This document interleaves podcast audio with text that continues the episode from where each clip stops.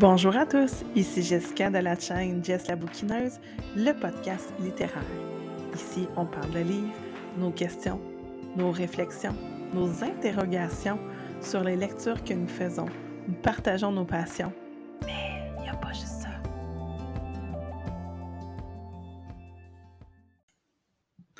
Salut tout le monde, un, un plaisir de vous retrouver toujours sur le podcast. Et aujourd'hui, on a un, un épisode que ça fait longtemps que je voulais faire, mais là, j'ai eu vraiment le, beau contexte pour pouvoir l'enregistrer avec des, lectures. Ça, a été plusieurs romans, donc ça me fait aussi plaisir de pouvoir tous les regrouper sous le même, le même épisode. Mais petite info, capsule d'info avant d'aller dans le vif du sujet. Petit rappel qu'au moment où j'enregistre euh, cette, euh, merveilleux épisode, on est toujours en février, donc on est toujours dans le hashtag février sans acheter, initiative créée par moi et Camille Simard de la chaîne euh, Camille la Chenille. Donc, on est, c'est ça, toujours dans dans ce défi-là qui est vraiment pas évident. Vous êtes plusieurs, plusieurs, plusieurs à m'avoir tagué, partagé sur Instagram. D'ailleurs, je remercie tout le monde qui fait l'effort de, partager cette initiative-là. Pour vrai, je, vois combien, euh, c'est là qu'on voit la force des réseaux sociaux. Et j'espère que vous, euh, vous avez pu faire. Euh, moi, mon souhait, c'est vraiment que chacun ait la démarche réflexive de se poser la question au niveau de sa consommation. Et là, j'espère que vous voyez les guillemets autour de consommation. Donc, que ce soit parce qu'on est. on a une petite compulsion au niveau d'un achat en particulier, les souliers, les sacs à main, euh, les vêtements, les. Mon Dieu, je dis n'importe quoi, là, mais les livres, évidemment, ou que on ait. Euh, une consommation récréative euh, d'une substance. Là, on va parler juste ici des légales, évidemment, mais que ce soit l'alcool ou certaines drogues douces comme euh, la marijuana, par exemple. je pense qu'il y a quand même une démarche de réflexion à avoir pour demeurer dans du récréatif agréable et qui est sain pour nous. Le but, c'est pas que tout le monde pratique l'abstinence et qu'on n'achète plus jamais de livres, qu'on ne, mmh, qu'on ne boive plus jamais de vin, qu'on, que les, toutes les SQDC de ce monde ferment. C'est pas ça du tout, l'objectif.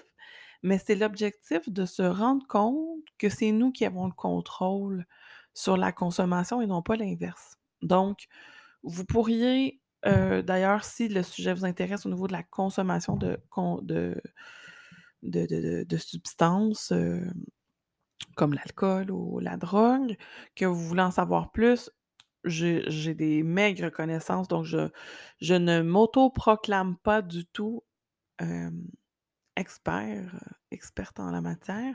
Donc, je vous invite à consulter le, site du défi 28 jours, qui est une qui est un mouvement qui est en marche déjà depuis quelques années. Puis, ils ont un site internet super intéressant. Vous avez plein, plein de, plein, plein de ressources qui peuvent vous renseigner sur comment bien consommer, c'est quoi les signes pour savoir qu'on n'est plus dans de la consommation récréative. donc, allez voir ça. Puis, n'hésitez pas aussi à, aller voir les références si vous sentez que vous ou quelqu'un de votre entourage avez besoin d'en parler. Alors, pourquoi je, fais cette énorme parenthèse-là? C'est que c'est ça, on, le but, c'est de ne pas réussir parce que j'ai vu plein, plein de gens venir m'écrire ou me partager sur les réseaux sociaux en disant Oh non, Jessica, j'ai, j'ai pas réussi le défi, j'ai craqué pour un livre, j'ai craqué pour euh, une série de romans que ça fait super longtemps que j'attends. Et je veux vous rassurer, je sais que je vous ai presque tout écrit en individuel, mais je prends deux minutes du podcast pour en parler.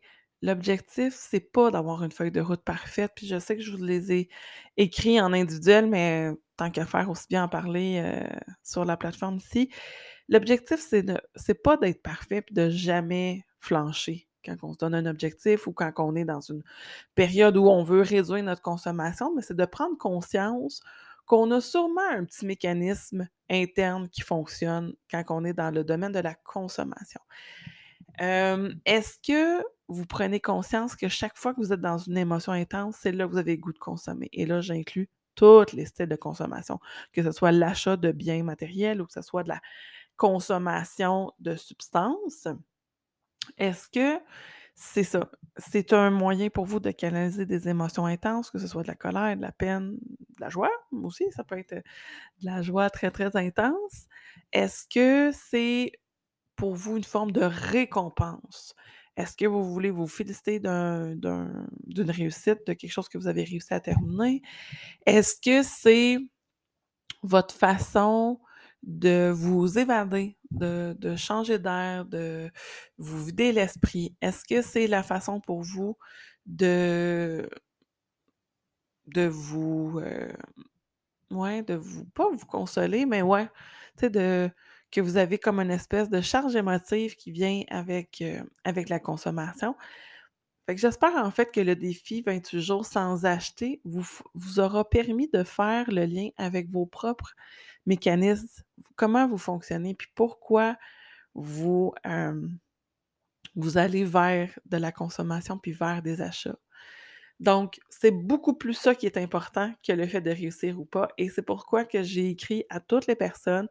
Et là, je vais le redire sur le podcast. Donc, l'information sera, l'information sera on ne plus claire. Vous pouvez participer au, concours, au tirage, parce qu'il y a un tirage qui est en lien avec le concours hashtag février sans acheter, qui est disponible sur mon compte Instagram. Je vous invite à aller voir la publication. Si vous ne l'avez pas vu, le concours se termine le 20 février euh, à 21h, heure du Québec. Alors, euh, venez, euh, venez voir euh, en quoi consiste le concours, comment faire pour participer. Je ne reviens pas sur les détails, tout est bien expliqué dans la publication. Mais petite information que je veux préciser, c'est mais quel est le prix, Jessica? Le prix, ô combien intéressant, c'est un abonnement d'un an au produit La Correspondance, qui est un produit qui va être disponible sur ma chaîne dès l'été 2022. Donc, la, personne qui va le recevoir en, cadeau va avoir une grosse primeur. il n'y a personne encore qui va l'avoir, ce, ce produit-là. Donc, la correspondance, c'est quoi? Et ça vient d'où? Correspondance, c'est un, service que j'ai décidé de créer après une discussion avec une amie qu'on parlait de tout, de rien, de la vie, de notre quotidien, la routine. Puis là, on revenait sur le fait que on s'ennuyait donc ben, de l'époque où on s'envoyait des lettres, tu sais, au primaire, au secondaire, on, s'écrivait des lettres, puis c'était donc bien important. Puis avec du recul comme adulte, je me rends compte combien c'était sain de vider nos émotions, puis comment qu'on se sentait sur papier. Hein. Souvent, ça nous permet de, de pas nous censurer, puis on dit vraiment ce qu'on pense, puis comment qu'on se sent. Fait je me rends compte que c'est donc bien une belle pratique. C'est comme un peu l'espèce de prémisse de faire journaling ou d'avoir un journal intime. De, c'est même une technique comme adulte que je vous encourage à faire quand vous êtes dans une impasse émotionnelle ou que vous avez un gros, gros, grosse boule d'émotions. Puis des fois, c'est un nœud, hein, on ne sait pas trop. Est-ce que je suis fâchée, déçue, triste? des fois, c'est un mélange de tout ça, mais le fait, le fait d'écrire, d'avoir un journal, de, faire du journaling, donc ça peut être juste des petits moments d'écriture, sans dire je raconte ma vie dans un journal.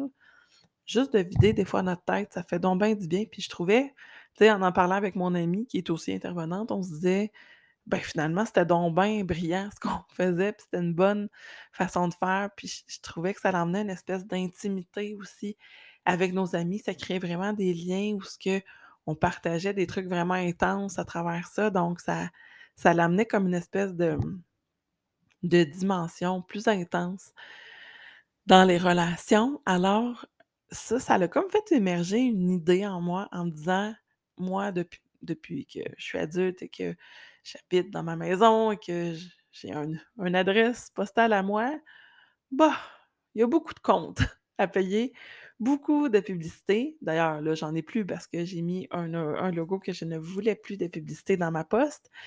Mais euh, beaucoup de comptes, beaucoup d'infolettes municipales, de bon, euh, annonces d'événements. Je peux pas dire que c'est le contenu le plus, heu, amusant qui soit et heu, on parlait aussi que pendant le confinement, à la blague, on disait que notre seule sortie, c'était d'aller à la poste. On a beaucoup, beaucoup, beaucoup pris de marche, hein, tous, heu, chacun de notre côté quand le premier confinement est arrivé et que c'était à peu près la seule sortie, ça puis l'épicerie qu'on pouvait faire. Et je me je me suis rendu compte que c'était le fun, c'était comme ma sortie d'aller à la poste, mais que j'en revenais tout le temps un petit peu déçue qu'il y avait pas grand-chose d'intéressant qui qui me faisait vivre une une joie intense. Alors je me suis dit: «Mais pourquoi pas proposer un service où on va retourner dans cette espèce de plaisir-là, la petite, la petite anticipation excitante de j'ai hâte d'avoir ma lettre, puis ou quand j'envoie une lettre, ben là, on est dans l'attente de la personne, est-ce qu'elle va nous réécrire? Donc là, je me suis dit: «Il y a quelque chose à créer autour de ça», puis je me rends compte que le fait d'écrire, moi, ça m'a beaucoup, beaucoup aidé, puis ça m'a fait énormément de bien. Ben, bon, j'ai pas besoin de vous expliquer que la littérature, ça fait vraiment partie de moi, puis que c'est autant la consommer que de la créer qui me fait du bien. Alors, j'ai créé le service de correspondance. Donc la correspondance, c'est quoi? Hem, ça va être disponible sur la boutique, comme je disais tantôt, heu, la boutique s'en vient pour 2022. Mais ça va être un service qui va être offert de façon, heu, mensuelle ou annuelle et vous allez recevoir à chaque mois une petite lettre personnalisée. Donc une lettre qui va parler de moi, heu, qu'est-ce qui se passe de bon dans le compte, qu'est-ce qu'est-ce que j'ai moi-même il va y avoir des expériences personnelles aussi, heu, des lectures qui vont m'avoir inspirée, qui seront pas nécessairement publiées sur mes réseaux sociaux. Donc c'est une espèce de petit il va y avoir des exclusivités. Les gens qui vont être abonnés à la correspondance vont avoir des infos que les autres n'auront pas. C'est ça que j'avais envie de créer, une espèce de petit cocon intime, avec des gens qui ont le goût de vraiment être, plus au courant, de créer une espèce de de lien aussi. Alors, vous allez recevoir ça tous les mois avec une petite surprise parce que je l'ai nommé, je suis en mode, production atelier depuis déjà quelques semaines. C'est un travail colossal. Il y a beaucoup d'heures qui s'en vont sur la boutique, qui s'en vont sur les produits qui sont en cours de production. D'ailleurs, soyez à l'affût, février, je vais mettre quelques images de l'atelier puis de la production. C'est très excitant, mais fou, c'est stressant un petit peu. Mais c'est ça, fait que dans la correspondance, vous allez avoir la petite lettre personnalisée, évidemment, et vous allez avoir aussi une surprise à tous les mois qui viennent de la boutique, qui viennent de trouvailles que je vais faire chez des fournisseurs, chez des partenaires. Donc à tous les mois, une petite surprise. Des fois gourmand, des fois en lien avec la littérature, en fait, souvent en lien avec la littérature, le monde de la papeterie, hem, des petites, heu, des petits objets inusités aussi, mais qui vont toujours être en lien, c'est ça, avec ma passion qui est, hem, qui est la lecture. Alors, j'ai vraiment hâte de commencer, les envois de la correspondance. Si, vous êtes intéressés puis que vous vouliez absolument gagner le prix puis que bon, c'est malheureusement pas votre cas, je prends quelques précommandes et là, je suis dans le très précommande. Vous pouvez venir m'écrire en privé sur Instagram pour, réserver votre place parce que ça va être en envoi limité. Pourquoi? Ben, pour, des raisons de logistique, de production, je je n'aurai pas la capacité humaine de d'entretenir une correspondance de qualité avec 250 personnes. C'est fou, c'est faux et c'est pas réaliste. Donc pour demeurer dans le monde du je veux que ça demeure quelque chose d'intime, personnel, tout ça il y aura pas beaucoup d'inscriptions disponibles par année. Donc, oui, il va y avoir le volet qu'il y a des gens qui pourront le prendre de façon juste mensuelle pour avoir des correspondances à la carte, puis de se dire: «Ben, OK, heu, je suis rendu, heu, j'ai le goût de le prendre, ce mois-ci pour me faire un petit plaisir». Il me semble que ça me ferait du bien de recevoir une petite, petite surprise par la poste. Puis une fois que j'ai commandé, ben, je sais pas trop quand ça va arriver. Je sais que ça va arriver dans le mois, donc ça ça va vous arriver de façon inattendue aussi, c'est ça qui est le fun. Donc vous aurez, heu, la surprise une journée d'avoir la correspondance dans la poste. Alors, heu, si vous voulez, vous pouvez m'envoyer votre nom que je vais mettre sur ma liste VIP pour la la 1 sortie annuelle de la correspondance. Donc, heu, je je vous tiendrai au courant évidemment des détails. tout ça va être mis en ligne, ne vous inquiétez pas, vous allez tout avoir l'info, mais je voulais donner des des détails supplémentaires sur la correspondance, que je trouvais ça vraiment chouette comme produit et j'espère que ça va aussi vous plaire. J'ai vraiment hâte, heu, de commencer ça. Alors, c'était ma parenthèse pour le mois de février. Donc, maintenant, allons sur le vif du sujet de l'épisode d'aujourd'hui.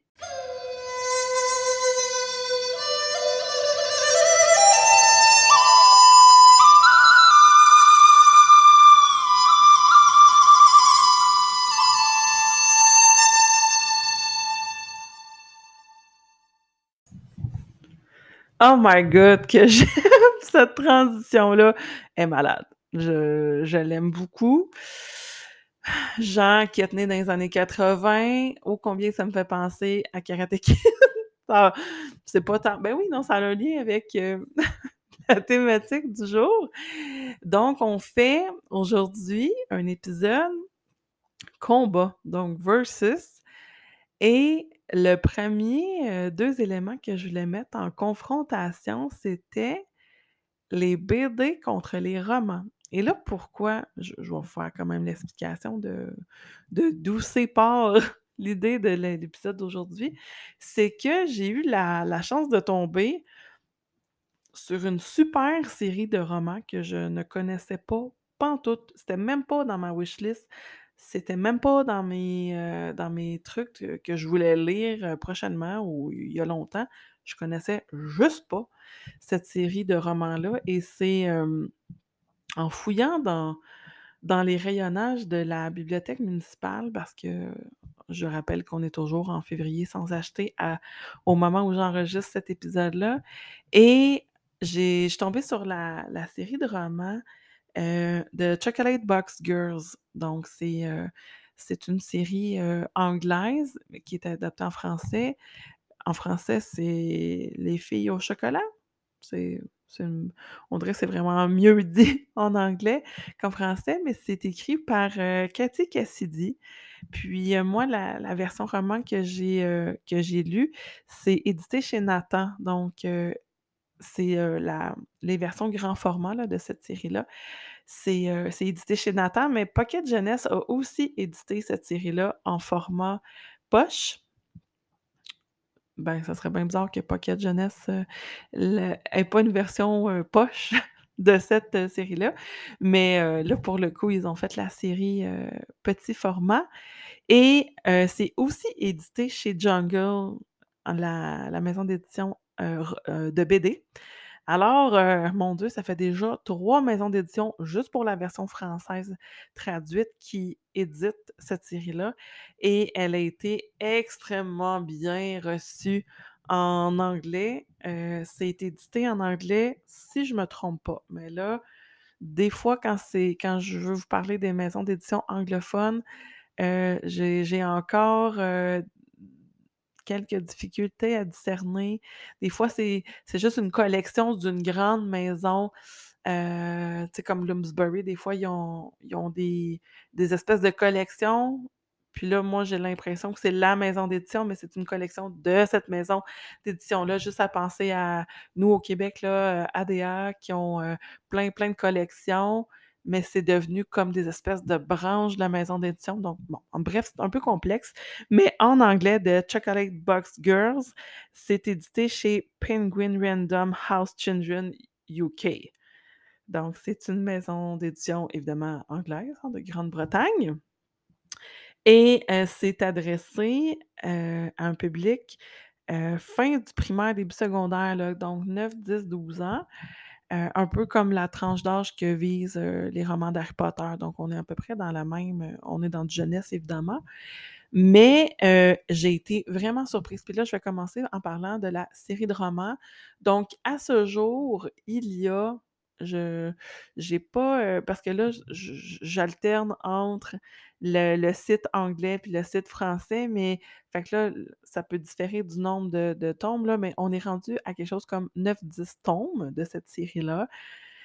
C'est c'est quand même, heu, du lourd, là, on s'entend, c'est une longue série. Heu, l'auteur a aussi des séries, heu, parallèles qui sont pas vraiment, heu, en lien directement avec, heu, la série de de Chocolate Box Girl, mais elle a d'autres, c'est ça, séries de romans, un petit peu dans le même style, dans la même structure et tous les sujets ont ont vraiment l'air intéressants. Puis, quand tu regardes la couverture, tu t'attends à rien. Je veux dire, on disons que ça a l'air d'être une lecture, disons, très accessible, vraiment destinée aux jeunes filles. Ça a l'air assez, heu, disons, heu, un public assez restreint. Moi, j'avais pas vraiment d'attente. Mais, heu, c'est en lisant le la 4e de couverture, je me suis dit: «Bon, ben, petite lecture facile entre 2 grosses séries, vas-y». J'étais à ce moment-là en train de finir si je me trompe pas, le tome 2 de Nevermoor, heu, qui, le je crois que c'est Les défis de Morrigan Crow? Le tome 2? Je me trompe tout le temps. Bref, on était dans le le tome 2, Nevermoor, le Wanderer et j'avais besoin d'une petite lecture pour, heu je fais souvent ça, moi, je je prends une petite lecture rapide entre des gros tomes d'une série et heu, fait que je me suis dit: «Hey, tu perds à rien à essayer, essaye puis tu verras, puis si tu aimes ça, tant mieux, puis si tu aimes pas ça, ben, c'est pas grave, tu auras essayé» et j'ai vraiment adoré le 1er tome. En partant, ça se passe Grande-Bretagne, Écosse, Irlande, dans ce coin-là. Moi, là, ce pitch-là, de base, vous m'avez, j'ai une fascination pour cette région, heu, géographique-là. Je je trouve qu'ils ont une belle culture, autant culinaire que culturelle, donc ils ont des une belle histoire. Évidemment, c'est un pays qui est, heu une région aussi qui est extrêmement riche historiquement parlant, là. C'est un des plus grands royaumes, un des plus anciens aussi avec la France. Donc moi, j'ai j'aime beaucoup, heu, l'histoire, anglo-saxonne. J'ai, plein de belles, plein de beaux, heu, livres de référence qui qui m'interpellent si c'est aussi un sujet que vous aimez. J'aurais quelques séries à vous suggérer, évidemment. Alors moi, déjà ça, heu, j'étais vendue. Ça me parle beaucoup et dans les dans les 1res pages, là, je vous je vous spoil pas grand-chose, en tout cas dans le tome 1, heu, le personnage principal du tome 1 qui s'appelle Cherry, heu, habite avec son son père, ils sont dans un petit appart de Londres, en tout il me semble, c'est-tu de Londres? Liverpool? Non, Londres, je crois. Puis, heu, tu sais, une mai une une vie très, très modeste, de si ce n'est pas de dire précaire et pour, pour des raisons, familiales, ils vont déménager, plus en campagne, si on veut. Ils s'en vont, déménager, dans un bed and breakfast. Hey, moi ça, là, c'est tellement une, un paysage littéraire qui me parle. D'ailleurs, je sais pourquoi, j'ai tant accroché à cette série-là.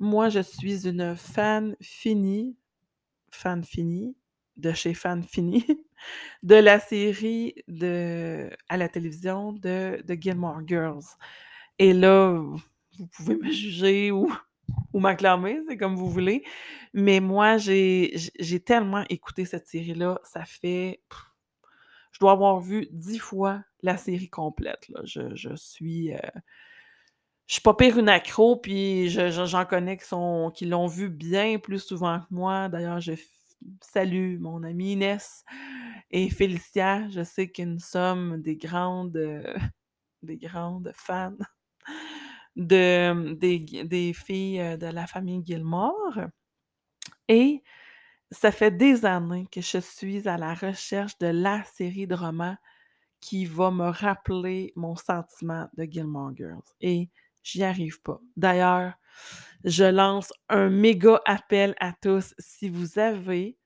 une série de romans qui est dans la même vibe que Gilmore Girls, petite ville, petit village, euh, petite auberge, bed and breakfast, euh, petite entreprise à la maison, relation, mère-fille, particulier, des petits personnages extravagants.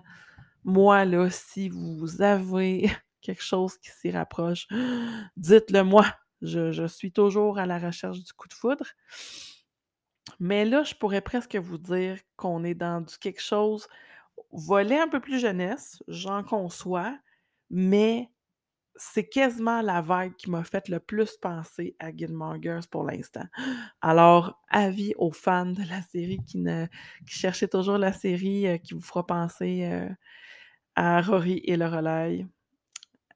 Euh, moi, je pense que vous pouvez y aller. Euh, All-in, vous allez voir. en tout cas, moi, j'ai vu plein de liens. ça m'a beaucoup, beaucoup fait penser à cette série-là.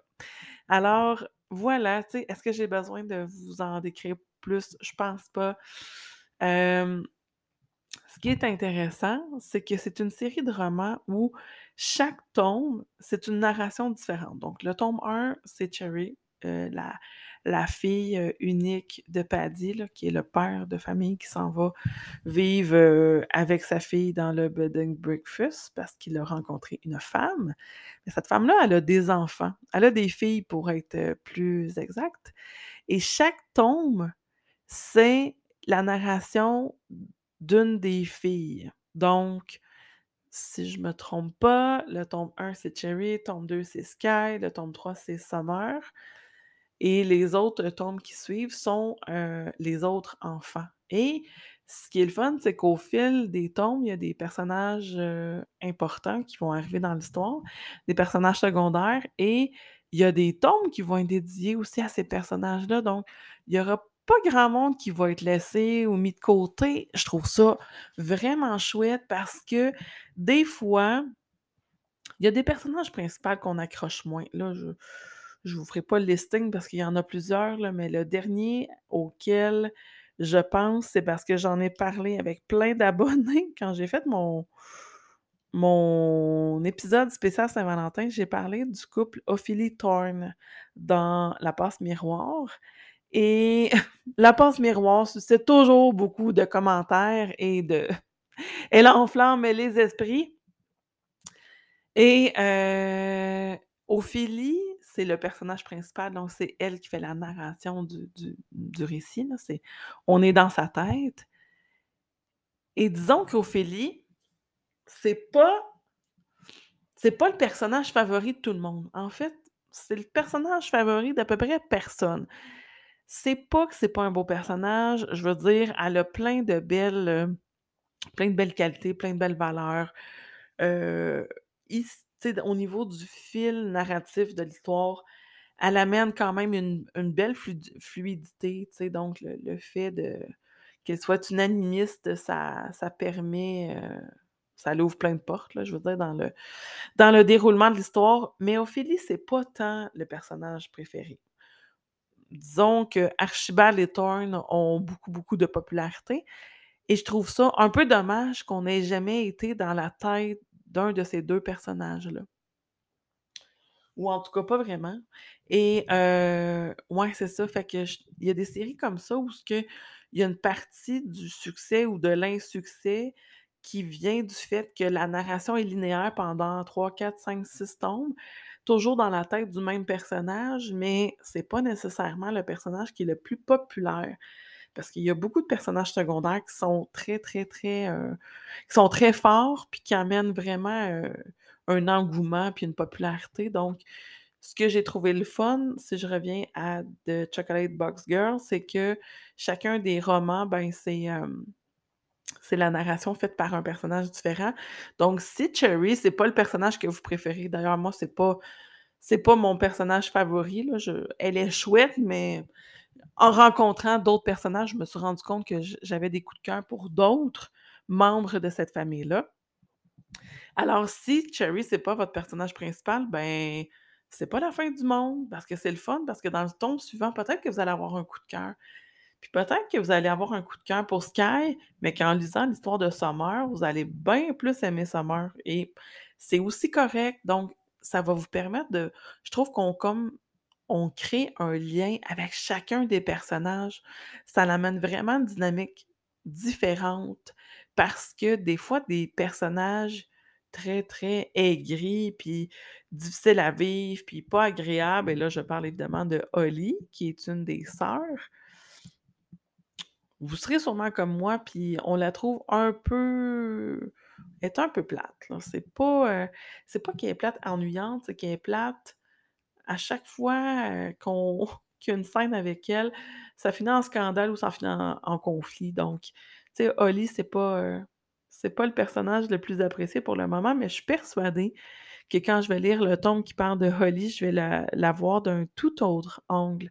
Alors j'ai vraiment hâte de lire le tome qui est consacré à ce personnage-là parce que j'ai pas fini la série, c'était pas disponible, à la bibliothèque, donc j'ai commencé les 3 premiers tomes que j'ai terminés, que j'ai lus en 3 jours. Un livre par jour, ça s'est lu tellement vite. Ça faisait longtemps que j'avais pas lu aussi rapidement, heu, des romans. Alors, heu, ça a été vraiment un coup de cœur, j'ai adoré la série. Et là, je parlais de cette série de romans-là à une amie, puis elle me dit: «Hey, mais moi, j'ai la série BD de cette série-là». Je «De quoi la série BD?» Ben, dit: «Ben oui», elle dit: «Il y a une série BD». J'étais: «Quoi?»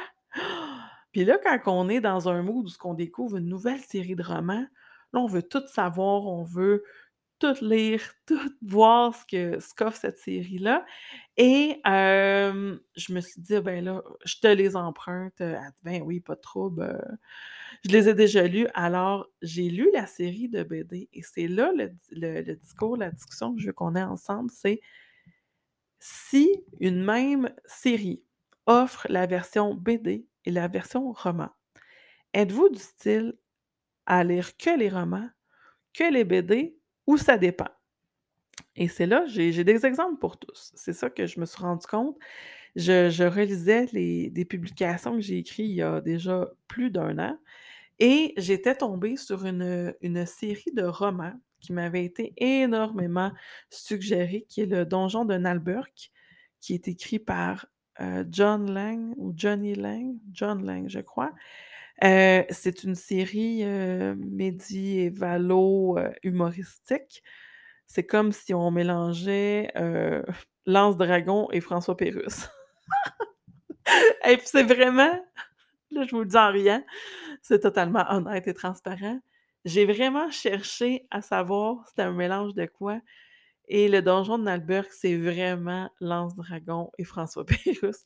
François Pérusse qui est un artiste, heu, c'est un humoriste québécois qui a eu, heu, énormément de succès en France, donc heu, auditeur français, peut-être que vous le connaissez aussi, mais il fait vraiment de l'humour, hem, il fait des capsules, c'est souvent très court, c'est très punché.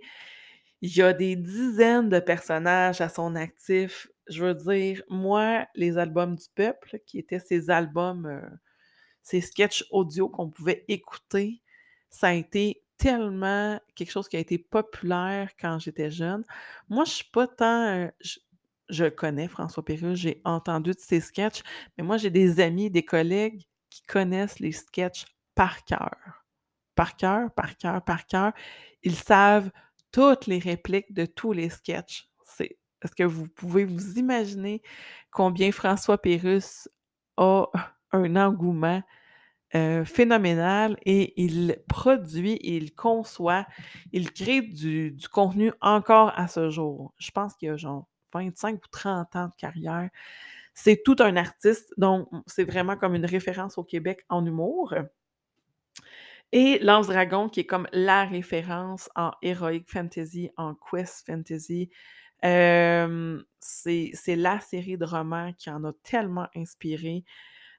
Autant inspiré ben, cette série-là était évidemment inspirée du monde de Tolkien. Tolkien qui est quand même le père, un des premiers à avoir créé les races d'orques, trolls et autres, autres, personnages fantastiques, créatures fantastiques qui, heu, peuplent maintenant les les séries de romans, heu, de type Seigneur des Anneaux. Mais, heu, ouais, Lance Dragon, ça a été vraiment comme une série de romans. Et là, je me trompe peut-être sur, heu, le nombre, mais il me semble qu'il y a comme 80 tomes. 80. Je sais pas si s'il y a quelqu'un dans l'auditoire qui m'écoute, qui a tout lu les romans, moi, je vous lève mon chapeau 1 et de 2, je veux que vous me disiez si c'est aussi bon rendu au 84e tome. Parce que moi, personnellement, je n'ai pas toute la série. J'en ai beaucoup, là, à la maison des Lances Dragons. Je dois avoir une cinquantaine de titres, mais je je n'ai pas tous les titres à la maison et je les ai pas tous lus, là. Ça fait partie de ma pile que j'en lis un, une fois de temps en temps, mais c j'avance très tranquillement. Mais heu, c'est comme aussi une référence en en récit fantastique, heu, médiéval. Alors c'est comme la conjonction des 2, le Donjon de Malberk.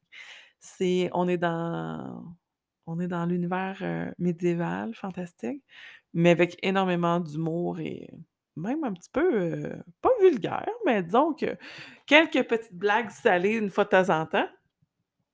Et j'en avais tellement entendu parler parce que le Donjon de Nalburk a eu aussi des épisodes audio, ça devait mon Dieu, j'ose j'ose dire à la radio. Je je sais pas ça passait sur quelle plateforme. Moi, je je suis pas du tout au courant de c'est je crois que c'était comme plus populaire un petit peu plus un peu avant moi, c'est un peu plus âgé que moi et heu, c'était, hem, c'est ça, il y avait des capsules audio du Donjon de Nalburk, donc il y avait comme des espèces de sketchs, heu, à écouter et ça a été, extrêmement populaire et extrêmement bien reçu. Donc ils en ont fait une série de romans qui reprend évidemment les sketchs, audio qui existaient et il y a aussi une série de BD qui reprend pas mal à peu près la même histoire l'un comme l'autre et j'avais, quelqu'un de mon entourage qui avait le premier roman, donc j'en ai tellement entendu parler que je l'avais emprunté et j'ai détesté le roman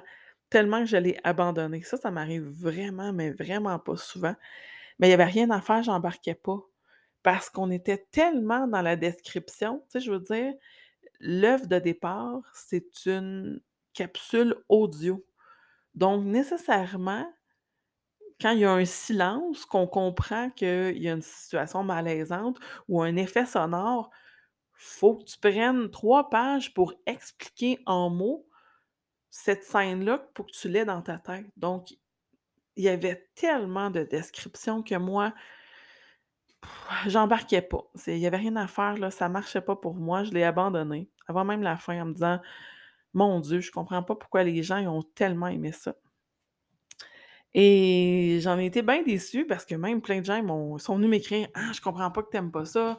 Je suis sûre que c'est dans ton genre. Moi, j'ai adoré». Puis là, j'étais: «Ben, coudonc, ben, moi, ça fait pas» et quelques mois plus tard, je suis tombée sur la BD du Donjon de Nalburk et là, je me suis dit: «Hey gars, donne une seconde chance». J'ai tellement de gens qui sont venus me pitcher des tomates, comme quoi qu'ils comprenaient pas pourquoi j'ai pas aimé. Je me suis dit: «Peut-être qu'en BD, ça va mieux passer» et j'ai adoré la BD parce que c'était sensiblement la même histoire, le tome 1 pour tome 1, mais le visuel enlevait plein de descriptions qu'on n'avait pas besoin d'avoir dans le roman. Ben, en fait, ça devait être écrit dans le roman pour qu'on voit l'image, mais en BD, c'était du concentré.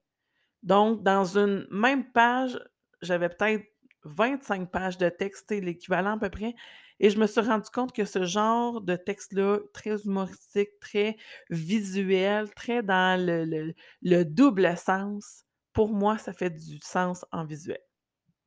Alors, une même œuvre, une même histoire, 2 formats et pourtant je suis une bien plus grande consommatrice de romans que de BD, mais pour cette, heu, comparaison-là, la BD l'emporte pour la série Le Donjon de Nalburk. Est-ce que j'ai d'autres séries en tête? Ben, d'ailleurs, je je vous ai pas dit, mais pour la série de, de Chocolate Box Girls, j'ai préféré 100 fois les romans et là, je vous explique pourquoi. Autant autant dans la série Le Donjon de Nalburk, je trouvais qu'il y avait trop de descriptions pour nous amener juste pour nous décrire un personnage, par exemple, ou pour nous amener un petit contexte qui aurait pu se régler en 3 carreaux de BD autant j'ai tellement aimé le récit écrit que si j'avais juste lu la BD, j'aurais trouvé qu'il me manque des informations. Parce que là, la narration devient primordiale. Tu sais, quand on, est dans la tête d'un personnage, tu sais, oui, dans la BD, je sais pas, je donne un exemple, une situation où ce qu'un personnage se sent coupable parce qu'il a fait euh, il a brisé quelque chose, ben là, la BD, d'ailleurs, les illustrations sont magnifiques dans la BD de, de, Chocolate Box Girl. Ben là, dans la BD, l'illustration, la planche de BD, on voit le personnage avec un visage qui se sent coupable, puis clairement, il essaie de cacher des trucs, puis bon, c'est évident, je veux dire, on comprend le message. Mais dans le roman, cette même scène-là, ben là, il va y avoir toutes les pensées du personnage, et là, elles sont nécessaires. Cette description-là plus élargie de la scène, on en a besoin pour bien comprendre ce que, ce que le personnage pense. Alors, petit intermède, que voulez-vous? Euh, ce podcast-là se veut très expérimental. Et euh, des fois, arrivent des petits... Euh, des petites bulles comme ça où il y a une erreur d'enregistrement et je dois euh, faire un peu de montage de son pour euh, vous offrir du contenu de qualité. Alors, euh, on procède à une petite pause de quelques secondes. Ça va vous, vous amener... Peut-être avez-vous pris le temps de mettre sur pause pour aller vous chercher un café? Pas de problème, on est de retour en onde. Alors, ce que je disais, c'est ça, c'est que dans le, la série de de Chocolate Box Girl, donc les, les filles au chocolat. Euh, ouais, le, roman écrit, c'est vraiment. C'est là où va le point là, dans le combat BD, roman. Dans ce cas-là, la, la, description des scènes, de ce que les personnages pensent en profondeur, c'était nécessaire pour rendre ça euh, plus. Euh, pas plus addictif, là, mais moi, j'embarquais beaucoup plus dans l'histoire dans les romans écrits que, dans les BD. Mais les BD, j'ai quand même apprécié parce que les romans ont été un coup de cœur. Si j'avais commencé à l'inverse par la BD, je suis pas sûre que j'aurais voulu lire les romans parce que j'aurais trouvé que l'histoire était un petit peu vide. Mais là, j'ai vraiment, vraiment adoré euh, de compléter ma, ma lecture par, euh, en fait, la relecture de chacun des tomes euh, par les bandes dessinées. J'ai vraiment adoré. C'était vraiment agréable. Alors, euh, ça, c'est point pour les romans écrits. Et il y a des œuvres comme ça où ce que le point est nul. Ni la BD, ni le roman. Vous, allez me dire, ben là, Jessica, t'as pas aimé l'histoire. Oh non, non, non. Parce qu'il existe aussi des séries de romans qui sont en roman, en BD, mais aussi adaptés à l'écran. Et ça arrive que le point va à adapter à l'écran. Et je vous parle ici du Witcher. Et là, commencez pas à préparer votre stock de tomates à me pitcher. Ce sera pas possible. mais moi, j'ai j'ai pas beaucoup joué, mais j'ai vu des gens jouer aux jeux vidéo parce que c'est adapté aussi en jeux vidéo. J'ai lu les romans en français. J'ai vu quelques BD j'ai regardé un peu euh, le visuel du jeu vidéo et j'ai écouté la série sur Netflix. Et là, il n'y a rien à faire. Le script à l'écran est mieux réussi que le reste. Et là, mon Dieu, je, je sais qu'il y a plein de gens qui ont adoré les romans. Je sais qu'il y en a qui ont joué des heures aux jeux vidéo, qui ont adoré les BD. C'est vraiment bien, bien correct. Mais pour moi, probablement que si je l'avais lu en roman dans la langue originelle ou en anglais, si je me trompe pas, à la base de Witcher, le sorceleur en français, euh, je crois que le Witcher, la langue d'origine, c'est le polonais. Là, je, m'avance peut-être un petit peu là-dessus, là, mais il me semble que Andrzej Sabwowski. Je, je prononce sûrement très mal son nom, mais il me semble qu'il est polonais. Puis je crois que The Witcher euh, a été d'abord euh, édité en polonais, a été évidemment rapidement traduit en anglais. Mais euh, c'est ça, c'est que je pense que le problème venait de la traduction originelle. Tu sais, elle a été traduite du polonais, ensuite elle a été traduite de l'anglais euh, pour arriver à la version française et c'est très, très difficile à lire. Déjà, ben, pour, je, pense qu'il y a une majorité de gens qui l'ont vu à l'écran, qui l'ont lu. Euh, je crois que le fait qu'il y a des, euh, des retours dans le passé régulièrement, qu'on ne suit pas toujours le même personnage. L'histoire du sorceleur, c'est l'histoire de Gérard de Rive, mais on suit à certains moments euh, Yennefer, des fois on suit euh, Siri, on n'est pas toujours euh, derrière euh, Gérald. Et le fait qu'on change souvent de personnage central dans l'histoire, le fait qu'on est des fois dans le futur, dans le passé, dans maintenant, c'est difficile à suivre. C'est des courts romans, là. Si je me trompe pas, là, ils ont à peu près 300 pages chacun, puis je suis généreuse. Chacun des tomes du sorceleur. Alors, en peu de temps, on change souvent, on change de narration, on change d'époque. Ouh, c'est étourdissant. D'autant plus que je trouvais que la traduction était plus ou moins juste. Il y avait des tourneurs de phrases. Tu sais, quand vous lisez une phrase, puis comme c'est comme si vous parliez à un touriste qui parle pas vraiment votre langue, puis clairement les mots sont pas exacts, exacts pour que ça soit fluide, ben c'est ça que ça fait. Ça, ça fait que le, le, récit est difficile à suivre. Je veux dire, le folklore, la mythologie, le, le toute l'espèce de trame de fond de cette histoire-là est fantastique. Moi, j'adore le, principe du sorceleur, puis que ça reprend plein de belles euh, traditions euh, médiévales. Ça reprend aussi plein de, mythes et légendes. Donc, c'est vraiment... Il y, a un beau fil conducteur. Mais je trouve que le problème est dans l'exécution. Euh, est-ce que c'est l'exécution éditoriale? Je sais pas. Je veux dire, les visuels des romans sont super beaux, là, je pense, à l'édition que moi j'ai à la maison, mais la traduction, le, rythme d'écriture, ça, ça, va à l'auteur, évidemment, là, mais c'est difficile à suivre. En BD, j'ai aimé, mais c'était très, très glauque, très sombre. Euh, on était beaucoup dans le sans combat de créatures, je veux dire. Vous me direz, c'est ça un peu le but de l'histoire, oui, mais je trouvais que dans l'adaptation à l'écran, ben d'ailleurs, merci d'avoir choisi Henry Cavill. merci pour nos yeux, d'une part, mais je trouvais que le fil narratif a été un petit peu changé comparativement au, euh, à la ligne temporelle, mettons, du roman. Mais c'était bien plus simple de suivre à l'écran parce que, bon, on, euh, à l'écran, la couleur est pas tout à fait différente quand on est dans le présent quand on est dans le futur ou quand on est dans le passé. Dans le futur, il n'y en a pas vraiment, là, mais dans le passé puis dans le moment présent, il n'y a pas tout à fait la même teinte de couleur. C'est facile pour notre cerveau de se dire OK, là, je suis en mode, c'est des événements qui se sont passés dans le passé.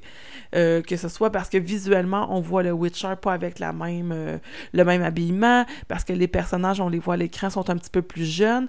Donc, c'est facile pour mettre notre cerveau dans le bon mode de lecture du fil euh, temporel de l'histoire.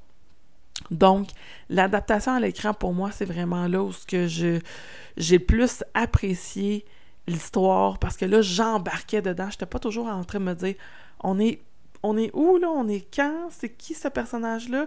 C'était facile à suivre. Donc, dans ce cas-là, mon point va à ni la BD ni le roman, va à l'adaptation à l'écran. Et je sais qu'il y a beaucoup de gens pour qui euh, le, la Seigneur des Anneaux, le point va aussi à, à l'adaptation à l'écran. Et là, je suis plus ou moins d'accord. D'ailleurs, petite parenthèse, je ne sais pas si vous l'avez vu passer, mais sur Amazon Prime, donc l'espèce de télé payante de Amazon. quand vous êtes abonné à Amazon Prime, vous avez accès à la chaîne euh, vidéo Amazon Prime. C'est un peu comme euh, Netflix, si on veut, pour ceux qui ne connaissent pas du tout. Et sur Amazon Prime, en 2022, sortira la série Lord of the Ring, Le Seigneur des Anneaux. Je ne sais pas si vous savez combien on est de gens qui attendons cette série-là à l'écran, mais ils ont intérêt à pas se planter. On a des... On, parce que je, m'inclus dans la communauté des fans du Seigneur des Anneaux, là, nous avons des attentes monstrueuses. Tu sais, je veux dire, la série de films Le Hobbit, ça a été, mettons, mitigé comme succès. Il y a des gens qui ont adoré, mais euh, pas autant. Ça n'a pas été le succès du Seigneur des Anneaux, ça, j'en suis persuadée, là, parce que je, l'ai lu à certains endroits, là, mais euh, ouais, la, la, série euh, The Lord of the Rings s'en vient sur Amazon Prime cette année. J'ai vraiment, vraiment hâte de vous en parler, mais ce que je voulais dire, c'est que Le Seigneur des Anneaux, c'est aussi une giga-production cinématographique réalisée par Peter Jackson. Il y a eu Le Seigneur des Anneaux, ça a même été édité en coffret collector version longue, des petits films d'à peu près 4 heures, et les gens voient même pas le temps passer. C'est pour dire comment ça a été une, euh, un succès mondial, Le Seigneur des Anneaux. Mais à base, on va se rappeler que ce sont des romans. Et euh, les, disons, les très traditionnels comme moi, qui préférons de, de loin lire les romans à écouter les films ou à écouter les séries, on a tous à peu près lu Le Seigneur des Anneaux avant de lire, euh, avant de voir les films. Mais pour plusieurs qui euh, ont lu et écouté à l'écran ont préféré l'adaptation à l'écran parce que le jeu d'acteur est excellent pour plusieurs acteurs, parce que les effets spéciaux, à l'époque où c'est sorti, c'était quelque chose. Je veux dire, on, est dans du, des scènes majestueuses, des effets spéciaux. Je pense juste à la forêt de la Lotelorien. J'ai adoré le royaume de Galadriel, moi, pour ma part. Euh, Riverdale, euh, le, royaume d'Elrond, la Moria. La Moria, les scènes dans la Moria. C'est assez spectaculaire. Alors, ouais, ça a été tellement une bombe à l'écran que pour plusieurs, le Seigneur des Anneaux, c'est la réussite, c'est vraiment à l'écran.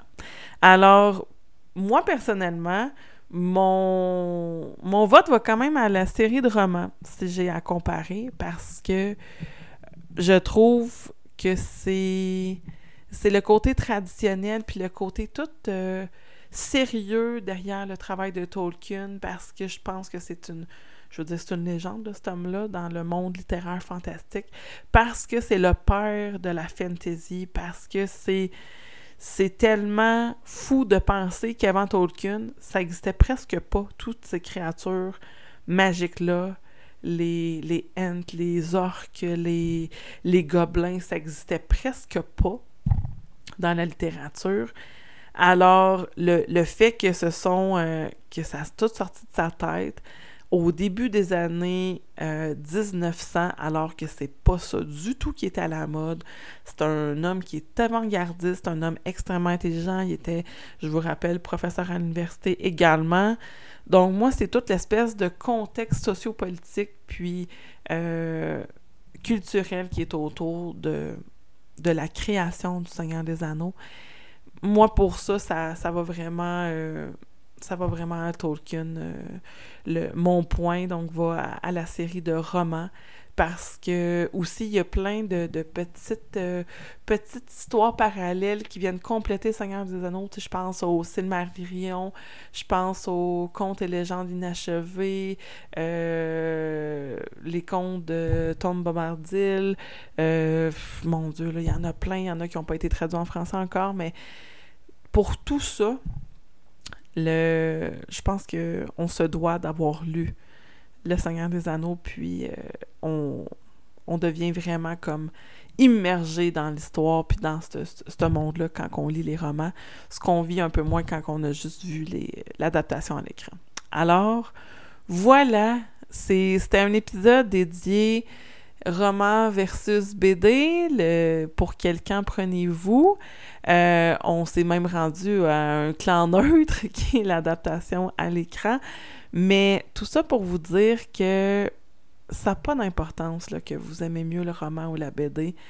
ça vous discrédite pas parce que vous préférez la BD à un roman. Moi, d'ailleurs, ça a été mon cas, par exemple, pour le Donjon de mais j'ai le goût que de vous entendre sur est-ce qu'il y a une série qui a été adaptée en plusieurs formats, donc que ce soit BD, roman graphique ou euh, roman euh, traditionnel, roman euh, écrit avec des mots, que vous avez préféré d'une façon comme de l'autre? Est-ce que, tu sais, même je pense à, au format, comment on appelle ça, mon Dieu, en français? En magazine. Je pense à la série euh, Winx, euh, donc la saga euh, de, de, de Fée, série qui a été sortie sur Netflix, mon Dieu, l'année passée, il y a deux ans, ça, fait, ça va vite.